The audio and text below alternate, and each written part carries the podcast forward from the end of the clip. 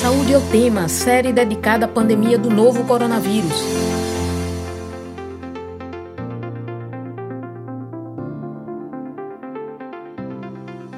Olá, ouvinte das rádios Universitária FM 99.9 MHz e Paulo Freire AM 820 kHz, e você que nos acompanha pela transmissão ao vivo no YouTube.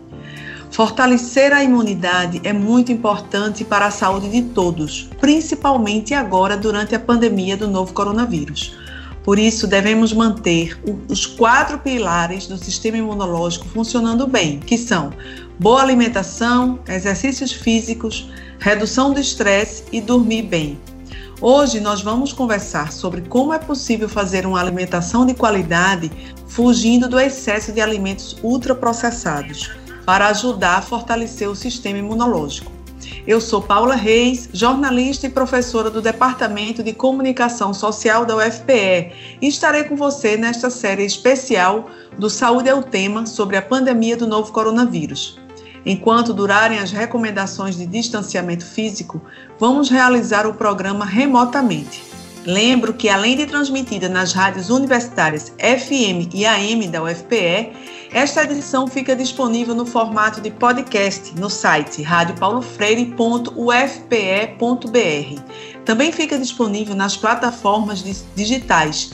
É só procurar Saúde é o Tema para encontrar o podcast na plataforma de sua preferência. Nesta edição de número 15 do Saúde é o Tema Especial Coronavírus, sobre alimentação e a Covid-19, vamos conversar com a mestre em nutrição em saúde pública, especialista em nutrição clínica e nutricionista do Departamento de Nutrição da UFPE, Liselda Araújo. Olá, Liselda, seja bem-vinda. Olá, boa tarde a todos, obrigada eu queria muito agradecer o convite e estar conversando aqui sobre alimentação e imunidade e conversando aqui com a população. Muito obrigada pelo convite. Obrigada pela disponibilidade em colaborar conosco. E convidamos também para a conversa a nutricionista, doutora em Ciências da Nutrição pela UFPB e professora substituta do Departamento de Nutrição da UFPE, Paloma Antonino. Seja bem-vinda, Paloma. Boa tarde, Paula. Boa tarde, Catarina. Boa tarde a todos os ouvintes. Quero agradecer também pelo convite para estar tá compartilhando um pouco, né, sobre esse tema tão relevante e tão atual. E muito obrigada.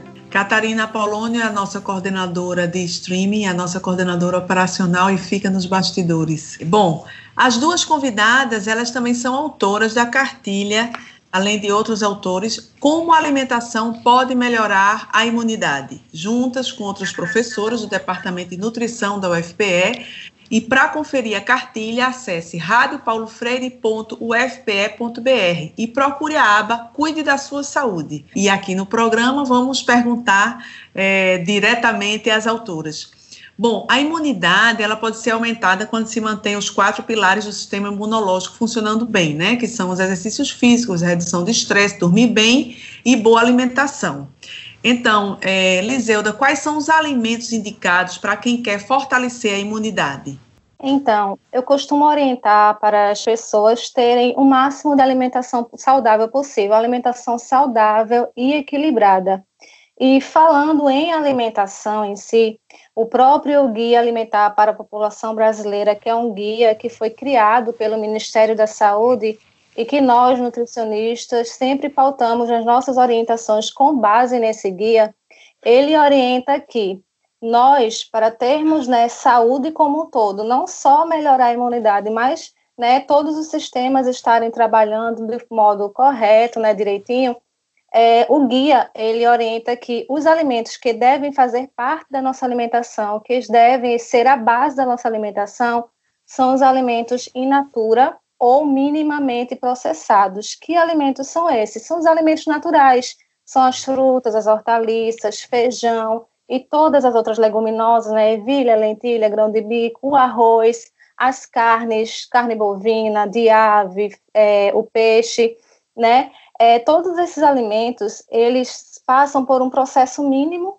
tá? Contém, são ricos em nutrientes, em vitaminas, em minerais, em carboidratos complexos, em fitoquímicos, e outros nutrientes importantes para reforçar também a nossa imunidade, tá? Então, esses alimentos eles devem ser a base da nossa alimentação.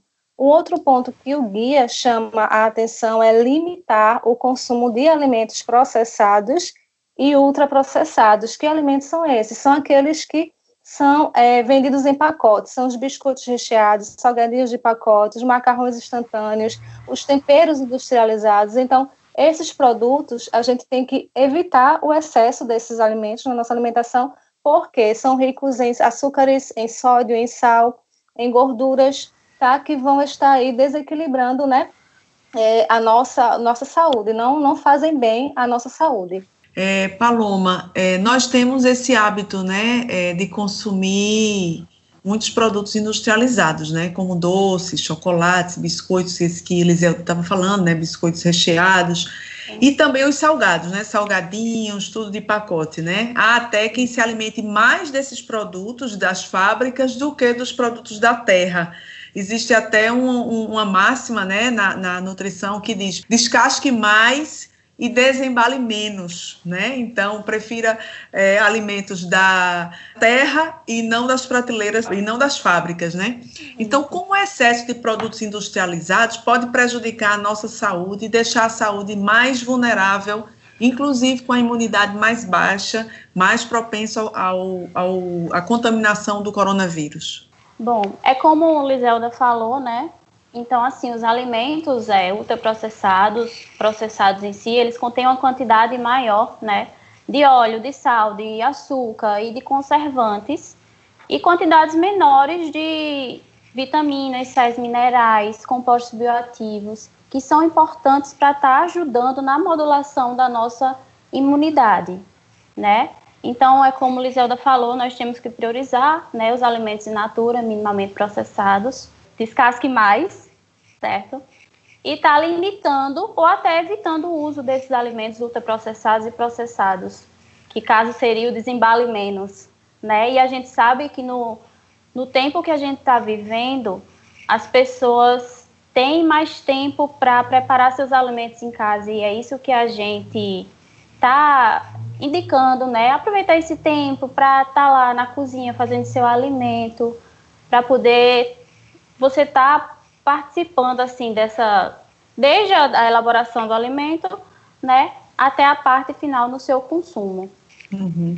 Em relação à alimentação, a gente está falando da alimentação especificamente, mas ela participa de um todo, né, do sistema imunológico, né? Então, é, que outros elementos, que outros fatores ajudam, proporcionam uma boa alimentação, além do alimento em si? Liselda?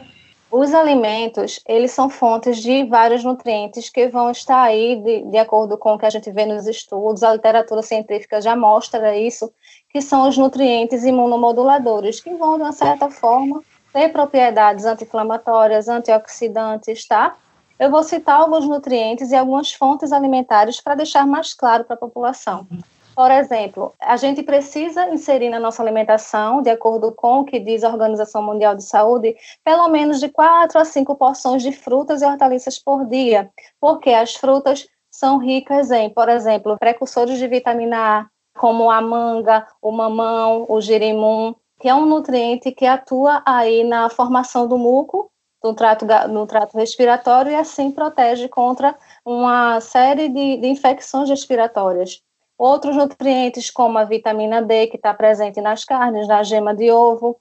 E também, falando de vitamina D, não é importante só a gente consumir as fontes, a gente precisa também se expor ao sol para poder ter um aporte adequado de vitamina D. Pelo menos aí a Organização Mundial de Saúde ela recomenda pelo menos de 15 minutinhos de exposição solar para aí estar tá com um bom aporte adequado de vitamina D. Licença, essa exposição ao sol é em que horário? Que eu acho que é bom Fica o claro. o ideal mesmo é se expor das 10 às 15 horas da tarde. Agora, ter o cuidado, porque esse horário também é uma preocupação para o câncer de pele. Então, a gente não vai se expor por mais de 30 minutos, por exemplo, aí 15, 20, 30 minutos no máximo de exposição solar nesse horário já é indicado. E pode até se expor antes, antes das 10 ou depois das 2, das 15 horas, mas se fosse expor de 10 às 15 horas, no máximo 15, 20, 30 minutos estourando, tá certo? E, e isso sem protetor solar, que é justamente para a pele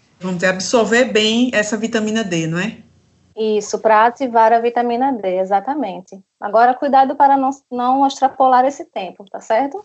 Só continuando, né? Em relação à vitamina C, a vitamina C também é muito importante. Ela tem função antioxidante também. E quais são os alimentos que têm vitamina C, que são fontes de vitamina C? As frutas cítricas, de um modo geral, então a acerola, laranja, limão. Muita gente não sabe que a goiaba também é fonte de vitamina C abacaxi, kiwi, brócolis, são exemplos de alimentos que contêm vitamina C e uma série de nutrientes que, que também são importantes para é, a gente estar tá consumindo para ir estar tá reforçando a imunidade. Uhum. No Saúde é o tema especial coronavírus de hoje.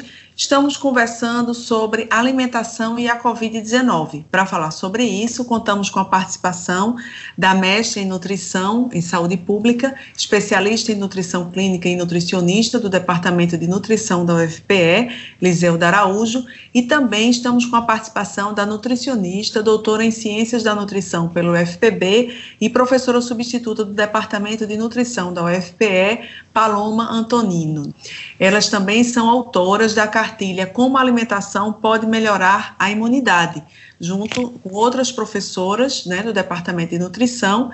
E para quem quiser conhecer a cartilha, é, pode acessar o nosso site radiopaulofreire.fpe.br e procurar a aba Cuide da Sua Saúde. É, Paloma, quais são as orientações para um dia, vamos dizer assim, de refeições de forma equilibrada. São três refeições ao dia, tem, tem que ter os lanches, qual é a, a o recomendado para ter um, uma alimentação equilibrada? Bom, vamos lá. Nós recomendamos, né, em média, seis refeições diárias, começando por um café da manhã, buscando priorizar sempre os alimentos naturais, tá, in natura e minimamente processados. No intervalo, um pouco antes do almoço, realizar um lanche se você tiver fome. Em seguida vem o almoço. Logo após um lanche da tarde também, se você sentir a necessidade de realizar esse lanche. Um jantar, dependendo da hora que a pessoa janta, e se for um pouco mais cedo e ela for dormir um pouco mais tarde, ela pode estar tá fazendo uma ceia, que é um lanche pequeno, antes de dormir. E geralmente é assim que a gente pode estar tá é, indicando aos nossos pacientes. Uhum. É, em relação à quantidade, se diz assim também que de manhã se deve comer mais, no almoço menos e no jantar menos ainda. Isso, Isso é verdade? É verdade, sim. A gente costuma dizer que o café da manhã é a nossa principal refeição, né? Afinal de contas, a gente teve aquele período, né, da noite que a gente passou dormindo, então está em jejum. Então, o café da manhã é a nossa principal refeição. O almoço também é uma das principais, mas aí já é um pouco, a quantidade pode ser um pouco menor. E o jantar menor ainda, principalmente para quem tem problemas como refluxo gastrointestinal, né, que é muito importante esse, esse jantar ser uma quantidade menor. Uhum.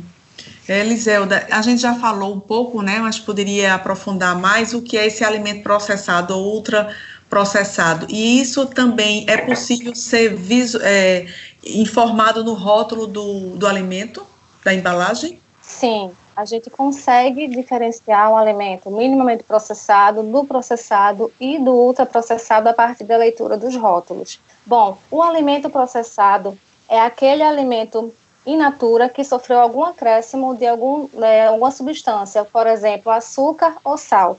Eu vou dar um exemplo aqui para entender melhor por exemplo, o milho que é vendido, comercializado dentro de um pacotinho para fazer pipoca.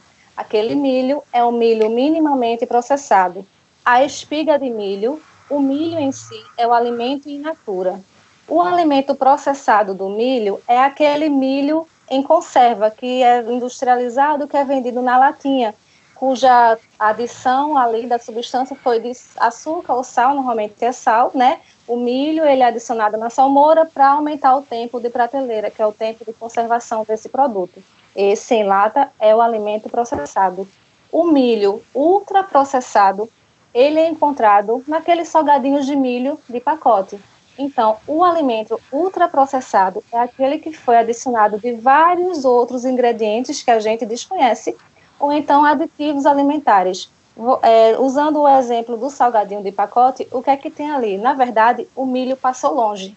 Ali vai ter muito sal, muito aditivo, muito conservante. E a, a, eu costumo chamar esses produtos não de alimentos, mas de produtos alimentícios, tá certo? Não sei se eu consegui esclarecer a dúvida utilizando esse exemplo do milho. A gente pode dizer que o alimento ultraprocessado é aquele que a gente não sabe bem o que é que tem dentro?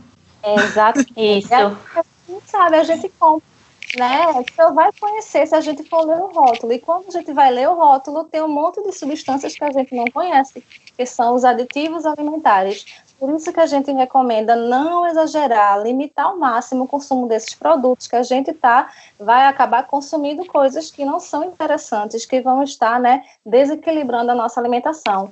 De um modo geral, são ricos, só enfatizando em aditivos químicos, em açúcares, em sal e em gorduras de uma qualidade não tão boa. Sim.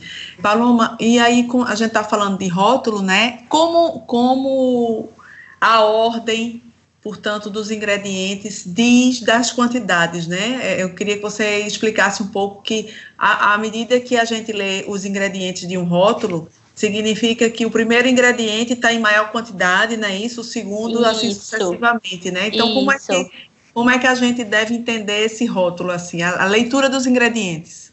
Muito importante sua pergunta. É, é exatamente como você falou, os primeiros, no rótulo, a gente pega um rótulo e o primeiro ingrediente que está lá é o que está em maior quantidade nesse alimento. Por exemplo, a gente pode pegar como exemplo um pão integral, daqueles é, em pão de forma integral. Geralmente, se você for observar o rótulo, ele pode começar com farinha de trigo, farinha de trigo branca, que é a normal, farinha de trigo integral, ou seja, aquele pão integral ele tem em maior quantidade uma farinha de trigo enriquecido com ácido fólico e ferro, que é a farinha de trigo né, branca, que a gente chama comum. E depois é que vem a farinha de trigo integral. Será que esse alimento realmente ele é integral? Já tem outros que você vai ver que a farinha integral vem primeiro e a farinha branca vem depois. Então, uhum. isso né, a gente pode estar tá, é, observando os alimentos com isso. E é como Liselda falou, os alimentos, por exemplo, ultraprocessados, como os salgadinhos de pacote, os biscoitos recheados, você vai ver que lá tem bastante gordura e no final tem até umas letrinhas que as, sim, as pessoas não têm muito conhecimento, que são os conservantes, são os aditivos alimentares, que são colocados lá no finalzinho, né, que eles são colocados geralmente nesse lugar, para indicar que tem é um dos fatores primordiais quando a gente vai na, no supermercado, né, fazer nossa feira, enfim, é observar o rótulo do alimento. Eu costumo dizer que a nossa alimentação começa na feira. Então a gente tem que observar tá, o que é que a gente vai comer, o que é que a gente está comendo. Uhum. E as crianças? As crianças conhecem logo cedo as guloseimas, né? Que geralmente são produtos industrializados e que, que, que contêm muito sal ou muito, muito açúcar, né? Então, assim, elas acabam, muita, muitas delas se recusam a comer alimentos mais naturais, mais saudáveis. Então, agora o desafio, o que fazer para incentivar as crianças a terem o hábito de comer frutas, verduras, enfim, todos os alimentos saudáveis que vocês estão colocando aqui o primeiro ponto que eu, que eu costumo enfatizar é que os pais devem ser exemplo, tá? Não adianta querer fazer o filho comer brócolis, né, couve-flor, os vegetais e frutas de modo geral, se eles mesmos não comem. Então, o primeiro ponto é mudar a sua própria alimentação para ser um espelho positivo para o seu filho. Um segundo ponto que eu chamo atenção também é levar essas crianças para a cozinha. Dependendo da idade, certas atividades na cozinha, elas são indicadas, seja ela é, colocar os ingredientes, vamos supor, fazer um bolo, pedir ajuda da criança para colocar o trigo, é, o açúcar, o ovo, está trazendo, resgatando esse convívio né, é, na cozinha para que a criança se sinta como um, uma, uma pessoa ativa ali na, na hora de cozinhar e fazer com que ela se alimente daquela, daquela refeição, daquela preparação que ela fez, porque ela fez. As crianças, elas é, ficam mais motivadas a quererem comer alguma coisa é, diferente, ou um bolo saudável, ou um biscoito caseiro, ou seja a preparação que for, se elas participarem, fica mais fácil você convencê-las, tá? Aí, então, basicamente, são esses dois pontos que eu chamo a atenção. É ser exemplo, né, de os pais serem exemplos positivos para seus filhos e levar essas crianças para a cozinha tá? Aí também tendo o cuidado de não pedirem para eles cortarem, né, com o risco deles se cortarem, é, levar eles, essas crianças para a cozinha, mas ter sempre a supervisão por perto para que não aconteça acidentes, claro, com, com cuidado, tá certo? Mas é basicamente isso. Paloma gostaria de acrescentar? Sim, eu acho que o importante também é conversar com os familiares, né? Sim, avós, tios, primos, que geralmente eles contrabandeiam algum guloseima para a criança. Então, conversar, né, tá mostrando que não, não ofereça esse alimento agora, não é o momento. Então, tá conversando, uma conversa em família. Também procurar não ser um proibidor daquele alimento. Afinal de contas, a criança pode estar convivendo com outras crianças que consomem esse alimento. Então, assim, com moderação, né, como Liselda falou, procurar as coisas, os alimentos mais saudáveis mas também com consciência de que ela vai estar convivendo com crianças que também consomem esses outros alimentos, né? Uhum. Por causa da rotina agitada antes da pandemia, né, muitas pessoas não tinham o costume de se alimentar bem, de se alimentar, não tinha tempo de se alimentar em casa, né? E agora, com o isolamento, as pessoas estão mais em casa. De alguma forma, o hábito alimentar foi modificado, seja porque pessoas começaram a, a, a, se preocupar com a alimentação de qualidade, até mesmo para emagrecer e também melhorar o sistema imunológico, e ao mesmo tempo outras é, por causa de uma série de coisas, assim, de fatores, né, é, inclusive de estresse, da própria pandemia, e, e, enfim, passaram também a consumir mais produtos industrializados e até engordando mais, né? Vocês têm notícias de como a pandemia está interferindo na alimentação? O que é que, que vocês estão percebendo, Liselda? É, eu tenho percebido que, claro, a gente não pode generalizar, né, mas uma grande parte das pessoas ganharam peso nesses últimos quatro meses, né, digamos assim. Por quê? Porque estão mais sedentárias. O próprio isolamento social né, tem meio que obrigado a gente a ficar mais em casa e isso fez com que diminuísse a prática de atividade física. Uhum. Aí, associado a isso, houve um aumento da ingestão alimentar, justamente como é, você falou, as pessoas estão mais em casa e isso tende a aumentar o consumo de alimentos. Associado a esses dois itens, o aumento do, do consumo de alimentos por a pessoa estar em casa e a, a diminuição da prática de exercício físico, também vem a questão da ansiedade. As pessoas se sentem mais ansiosas e algumas delas tendem a meio que descontar né, é, na alimentação, buscar na alimentação alguma espécie de, de tranquilidade, né, para satisfazer assim, as suas emoções. Aí, esses três aspectos têm levado sim ao ganho de peso. Claro, já vi relatos de pessoas que me disseram que perderam peso e outras pessoas que me disseram que conseguiram manter o seu peso antes da pandemia, durante e depois, né? Que, que a gente já passou pelo período de isolamento mais restrito mas a maioria delas, sim, ganharam peso. Uhum. Paloma, gostaria de, de acrescentar? Sim, por outro lado, né, também eu escuto muito das pessoas dizendo que ficaram mais próximas da cozinha, se descobriram na cozinha, preparando o seu alimento. Então, assim, tem esse lado, né, claro, de que o medo, a ansiedade, o sedentarismo, as pessoas consomem mais alimentos calóricos, fast foods, e que é mais prático. Mas, por outro lado, tem essas pessoas que se descobriram na cozinha. E isso para a gente é uma felicidade, porque o tempo antes do Covid, a vida é tão corrida, tão corrida, que as pessoas recorriam aos fast foods, não paravam para ver o que estavam consumindo.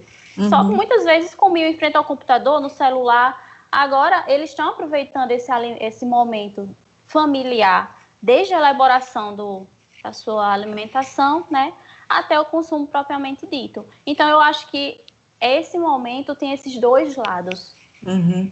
É, e vocês colocaram, Liselda colocou também, né, que a alimentação começa na feira. Foi você, Paloma, desculpa. Foi. Começa na feira. E aí, pensando nisso, quer dizer, começa na feira, é, continua na, na, na, própria preparação, né? Isso. Quer dizer, a alimentação não é só o ato de comer. Então, a própria preparação ela também exige uma concentração, né? Exige, e para muita gente, como você falou, é bom, é um, é um momento gostoso, prazeroso, né? Até terapêutico, Isso, né? Isso, exatamente, é um momento de relaxamento. De relaxamento. Então é importante também perceber que a alimentação é todo um, vamos dizer assim, um processo, não é só aquele ato de, de, de comer o alimento, mas é todo o processo desde a feira, né? Desde a aquisição até a alimentação, digestão, metabolismo, envolve hum. tudo isso. Sim. Falando em alimentação durante a pandemia, convido você, ouvinte, a participar da pesquisa denominada Impacto do Isolamento Social e da Quarentena causados pela pandemia da Covid-19 sobre o comportamento alimentar e a autoimagem corporal. O projeto faz parte do grupo de pesquisa de extensão Alimente a Mente, do Centro Acadêmico de Vitória de Santo Antão, da UFPE, e tem o objetivo de analisar o impacto do isolamento sobre o comportamento alimentar e a percepção da autoimagem corporal na população em geral. Para mais informações e, é, e preenchimento do formulário, acesse bit.ly barra pesquisa comportamento na pandemia repetindo bit.ly barra pesquisa comportamento da pandemia. Vamos colaborar com a ciência. Bom, e sobre a quantidade mínima de água, né? Como é que a gente deve, enfim, ingerir água? Qual é a orientação para as pessoas manterem o consumo saudável de líquidos? Liselda? Nós costumamos recomendar uma ingestão hídrica de aproximadamente 30 a 35 ml por quilo de peso.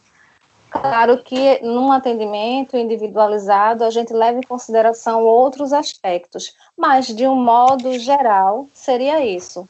Vou dar um exemplo. Para uma pessoa que pesa 70 quilos, ela precisaria de 30 a 35 ml vezes 70. Vamos supor, 30 vezes 70 daria aproximadamente 2.100 ml né, de líquidos por dia. Essa seria uma recomendação genérica de, de água, né, de líquidos por dia. Uhum.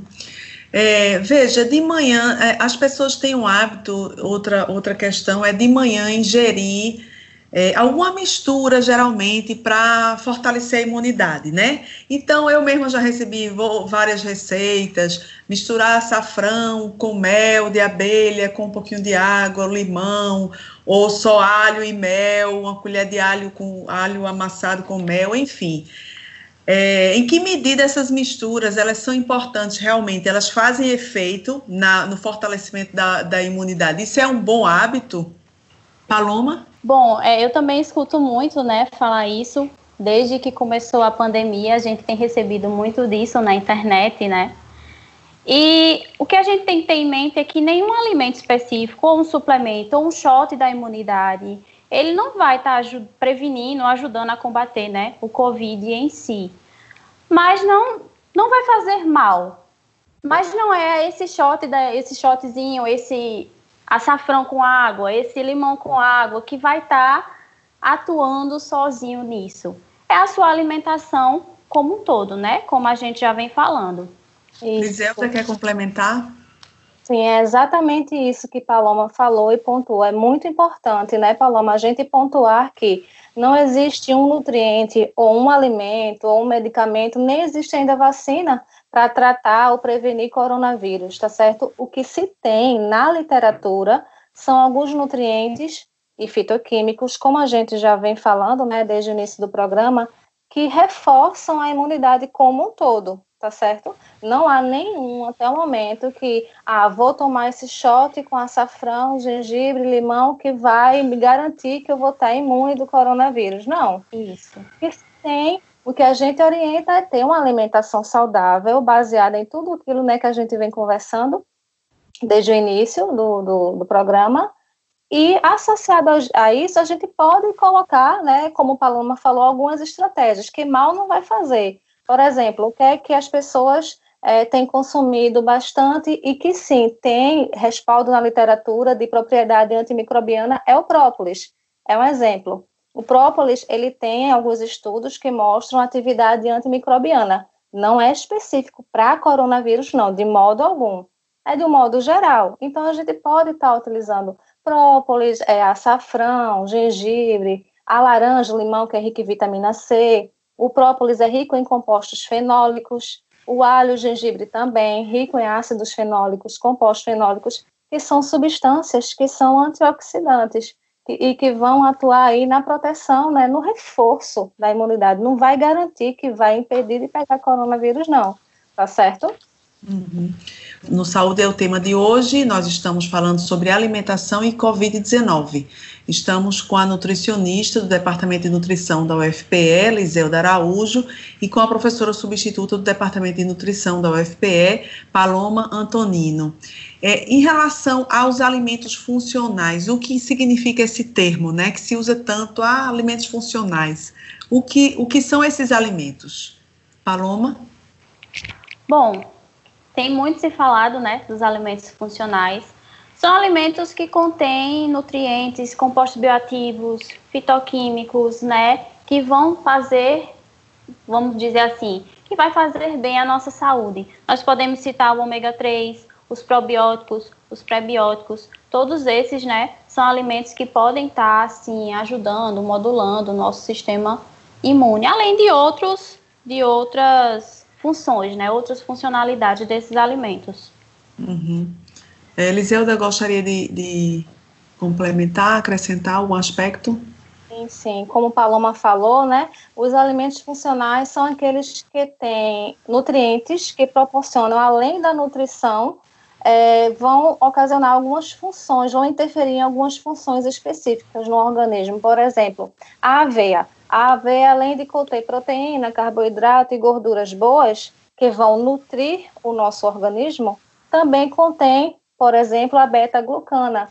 A beta-glucana é um composto bioativo que vai ter um papel funcional. Qual, que papel funcional é esse que tem, né, já conhecimento, que a gente já sabe, alguns estudos mostram.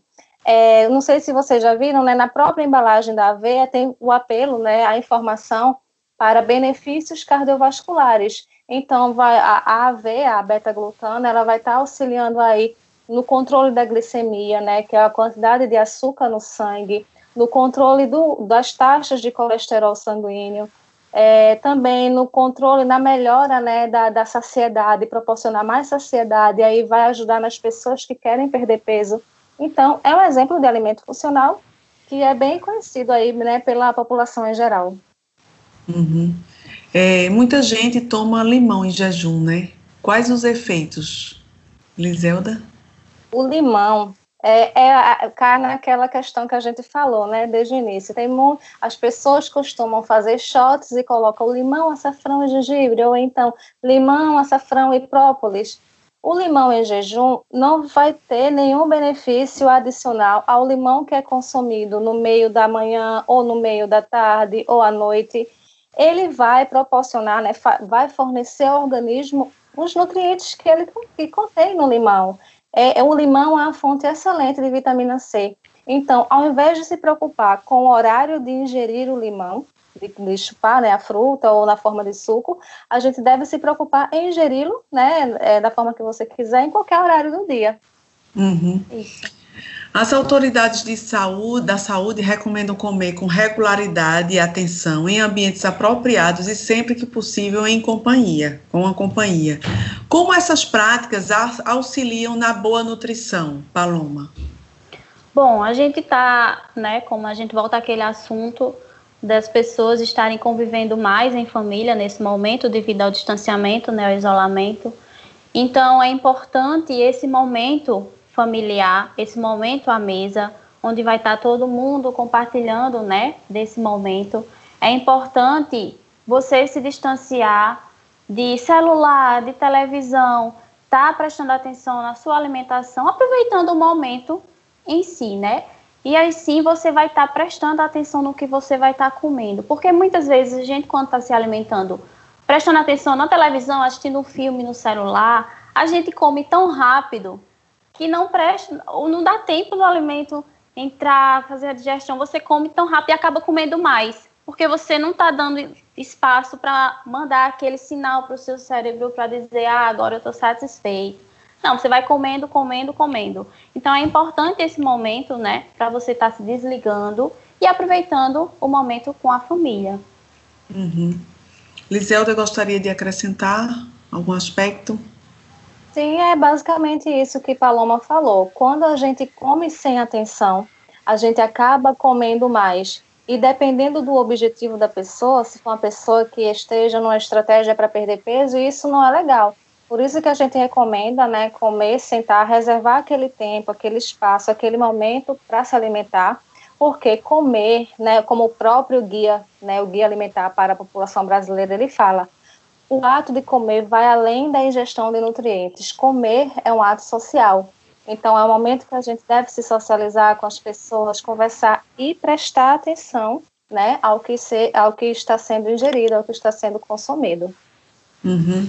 É, voltando à questão da, da ingestão de líquido, né, de água, ainda em relação a isso, por, por causa da pandemia, nós estamos mais tempo em casa, praticamente sentados, muito home office, pouca atividade física, então a gente esquece até de beber água, né? Então, o que fazer para lembrar de beber água? O que seria um sinal de alerta do organismo para, é, olha, tem que beber água, tá faltando beber água, né? Então, tem algum sintoma que se não beber água, além da sede, pode acontecer? Sim, sim. pode ter dor de cabeça, um dos principais sintomas, a pele ressecada, o lábio ressecado, né? Então, é importante a gente estar tá com Nesse momento, como você falou, a gente está no sedentarismo, sentado em casa acaba esquecendo. Tem vários aplicativos no celular que eles têm a função de lembrar o momento de você ingerir água. Outra é, alternativa é colocar uma garrafinha, como vocês estão do lado, né? Para lembrar sempre de estar tá bebendo água. E uma coisa importante a falar é que tem muita gente que não gosta de água, por incrível que pareça. Tem gente que chega para mim, nah, eu não gosto, eu não consigo beber água. O que é que eu posso fazer?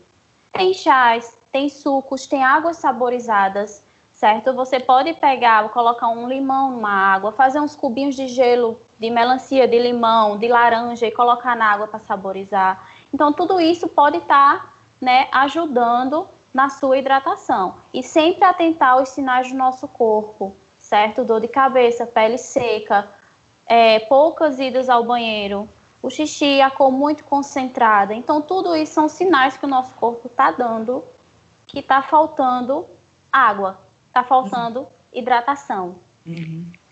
É, os alimentos ultraprocessados, eles são facilmente encontrados em todos os supermercados, em preços super acessíveis, né?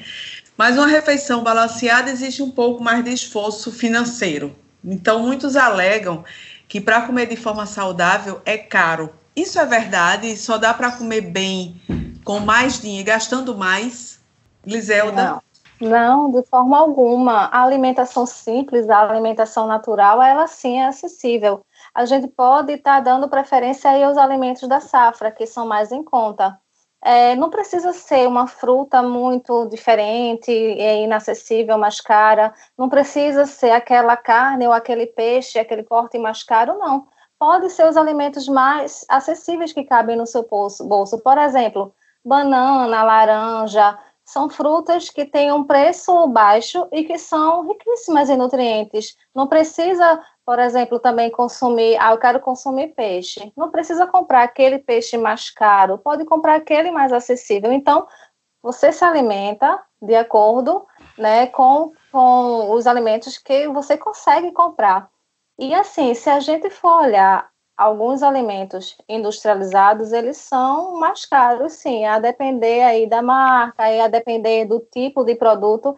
Então, nem sempre um produto industrializado ele vai ser mais barato e nem sempre aquele alimento natural, minimamente processado, vai ser mais caro. Isso vai depender das minhas escolhas. Uma, uma dica também é procurar fazer a feira em supermercados maiores, que tem uma ampla variedade de produtos é, alimentos, e aí você vai poder escolher aqueles com os preços mais acessíveis. Paloma, quer acrescentar algum aspecto? Sim, só para complementar, né? Nós, professores do Laboratório de Nutrição Experimental e Dietética, né, da UFPE, nós elaboramos uma cartilha justamente pensando nisso, né? No momento que nós estamos vivendo, então muitas pessoas estão tá com a renda menos acessível, então nós elaboramos, né, um guia que é chamado de Guia para Alimentação de Menor Custo e Estilo de Vida Saudáveis em período de distanciamento social pela Covid-19. Quem quiser, basta colocar no Google, tem no repositório da UFPE, certo? Então lá a gente traz justamente isso, a gente mostra como a alimentação saudável não precisa ser uma alimentação cara e você consegue é, essa nutrição adequada. Então lá a gente fala sobre as cores dos alimentos, o que cada alimento, né, o que sua cor representa. A gente sugere cardápios, café, almoço, jantar, lanches. Então, tudo isso pensando nessa parte do menor custo, né, para a população. Quem quiser dar uma olhada. Sim, e a nossa cultura alimentar, vamos dizer, regional, né? Ela é bem saudável. Ela tem o, nós temos o tradicional feijão com arroz, Isso. temos as raízes, né? A macaxeira, o cará, o inhame, a batata doce. Então, seguindo, seguindo o que chamamos de, de, de comida regional, nós estaremos bem alimentados, Paloma? Estaremos sim bem alimentadas, com certeza, né? Importante também falar dessa combinação de arroz e feijão, né? Que é uma combinação clássica, que eles se complementam, né? Então, assim, a, o feijão em si, ele é pobre em alguns aminoácidos, né? Limitantes, que o cereal, no caso o arroz, ele tem uma boa fonte, então eles vão se complementar. Além das raízes, né, como você falou, então a nossa alimentação sim, desde que, que feita de forma equilibrada, de forma adequada com esses alimentos, tá ótimo. Liselda, gostaria de acrescentar? É exatamente isso que Paloma falou. É, se a gente procurar ter uma alimentação mais regional, mais natural possível, nós estamos sim nos alimentando bem. Por exemplo, no café da manhã, a gente consumir algum algum tubérculo, algum cereal ou alguma raiz com alguma proteína, seja o queijo ou o ovo, com alguma fruta. No almoço, a combinação clássica né, do arroz com feijão, com a carne, com a salada crua ou com a salada cozida e com alguma fruta como sobremesa. No jantar, algum tubérculo é, ou alguma raiz com ou algum cereal, alguma opção proteica, né, queijo, ovo, carne.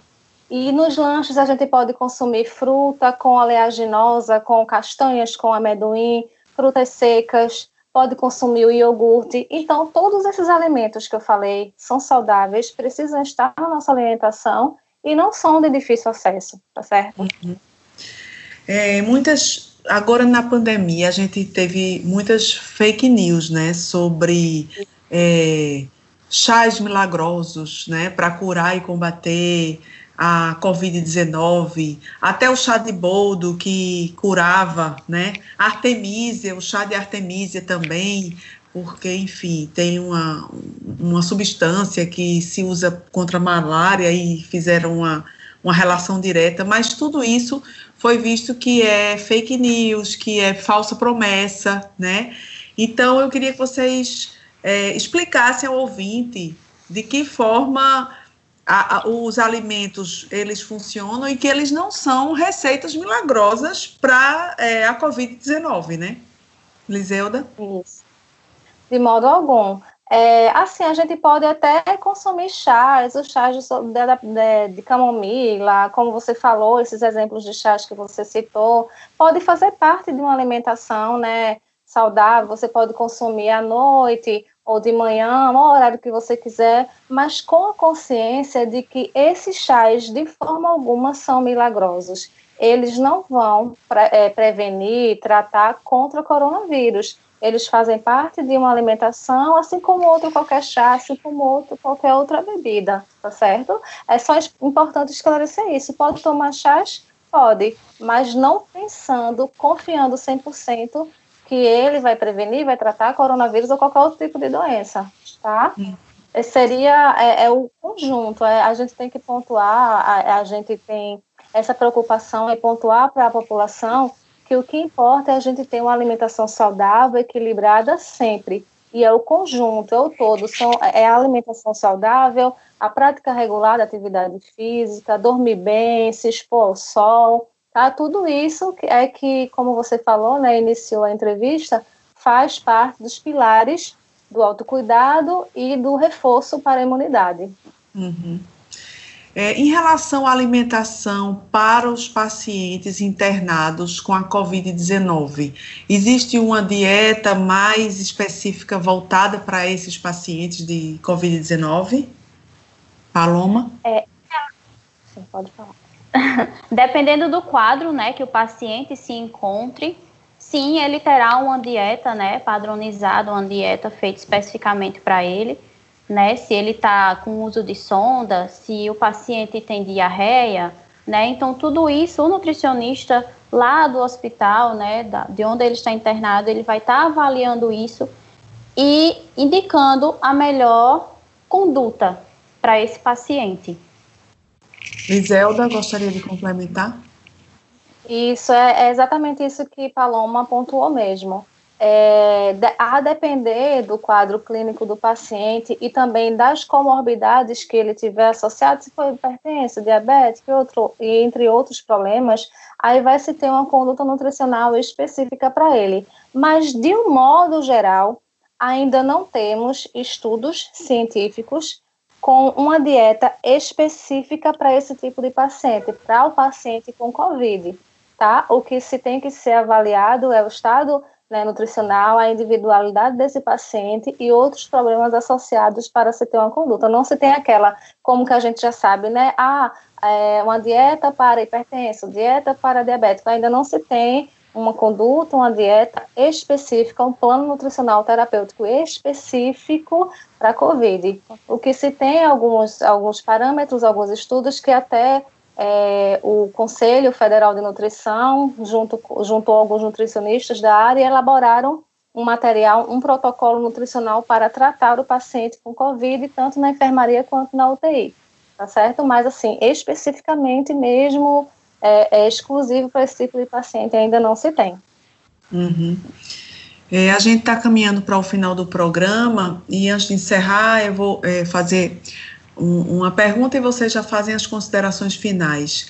É, em relação a o tempo todo, né, a gente está falando aqui no programa da importância da alimentação saudável e diminuir cada vez mais os alimentos processados ou ultraprocessados, né?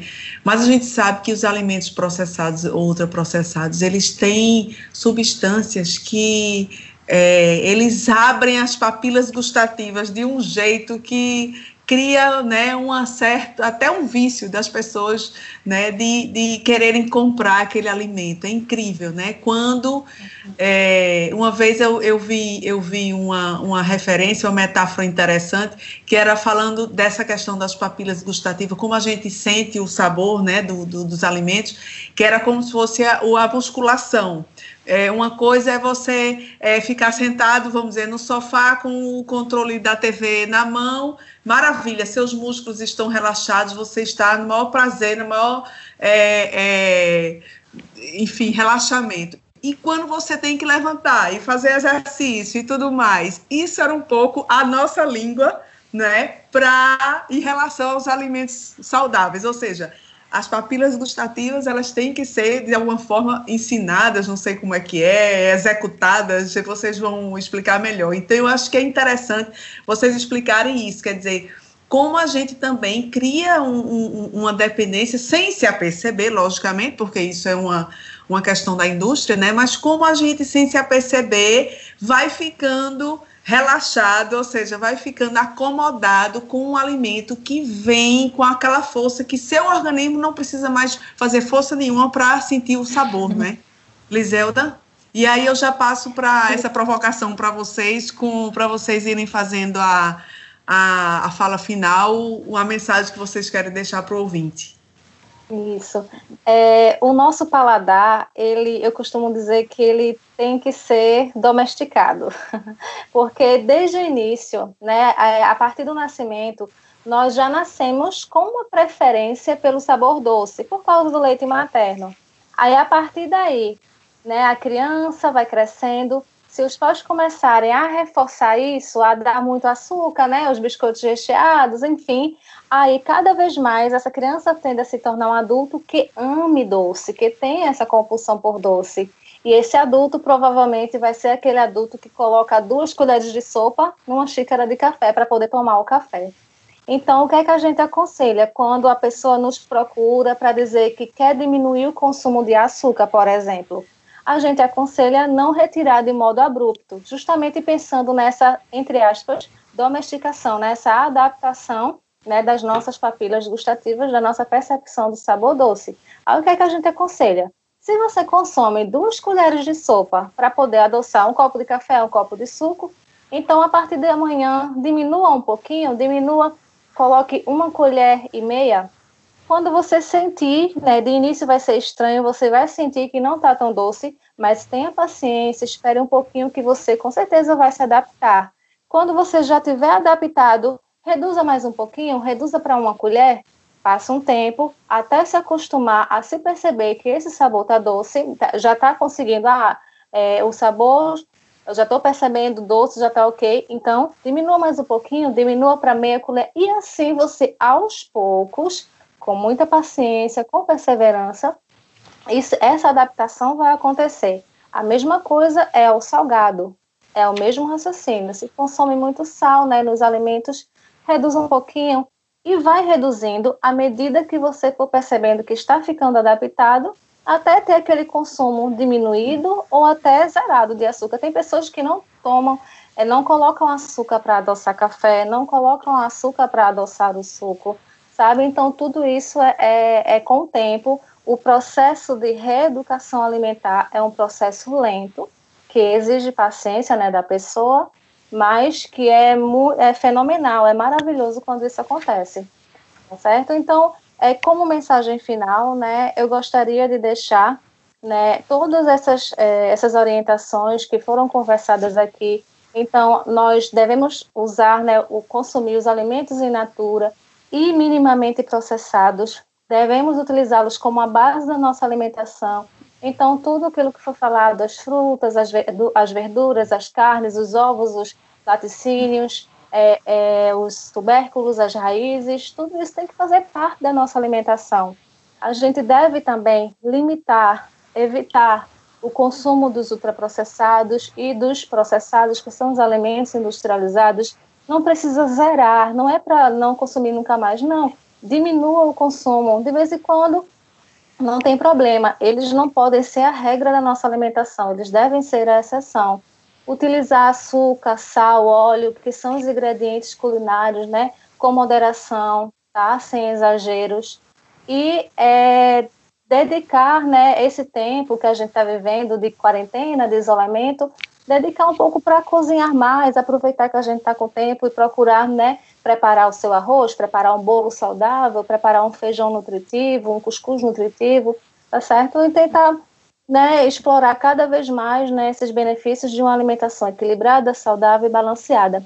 E outro aspecto que eu quero pontuar mais uma vez é que é, ainda não há estudos que confirmem a relação entre alimentação para tratar ou prevenir Covid-19, não.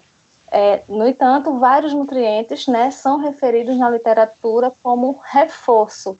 Esses nutrientes que a gente falou, que estão nos alimentos naturais, né, minimamente processados, eles reforçam a nossa imunidade, mas não previnem, nem tratam, nem curam coronavírus, não, tá certo? Então, seria basicamente isso. Muito obrigada pela oportunidade e qualquer dúvida, qualquer. Se precisar, estamos às ordens.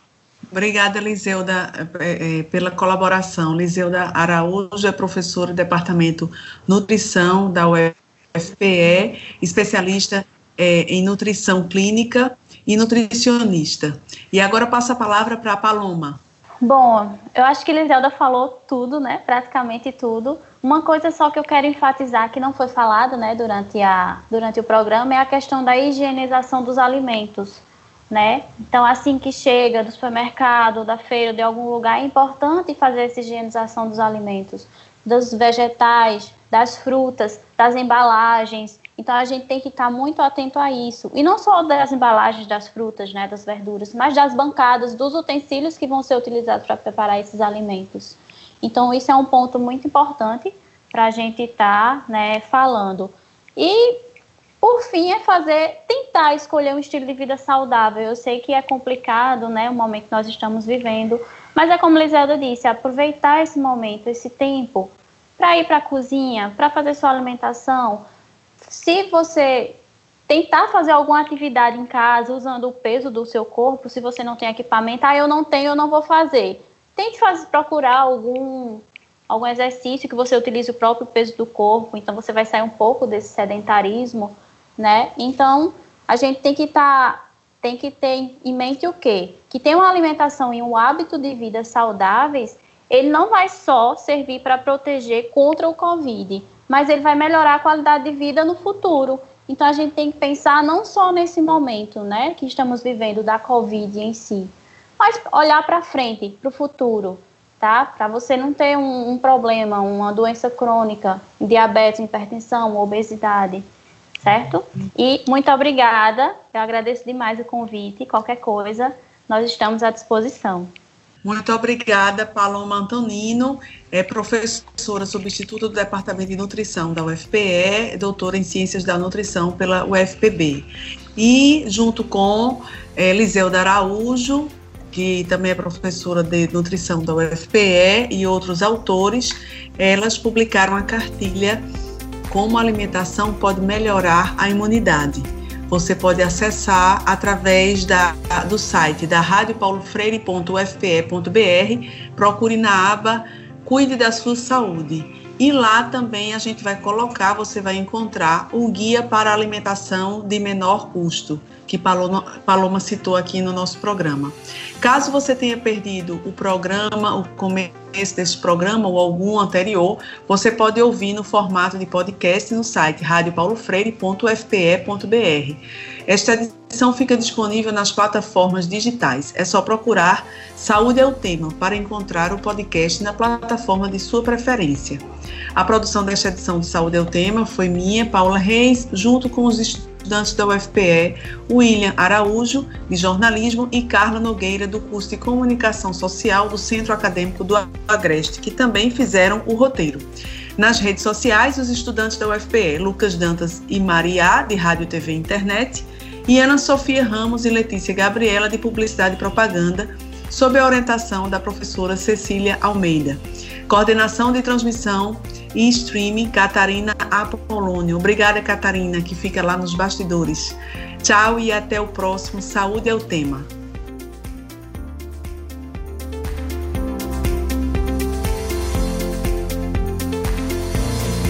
Saúde é o tema, série dedicada à pandemia do novo coronavírus, uma produção da Rádio Universitária Paulo Freire, AM 820 kHz e da Universitária FM 99.9 MHz, com o apoio do programa Fora da Curva e da Pró-Reitoria de Extensão e Cultura da Universidade Federal de Pernambuco. A música tema é a faixa Teamwork, de Scott Holmes. Para mais informações, acesse www.ufpe.br/rpf.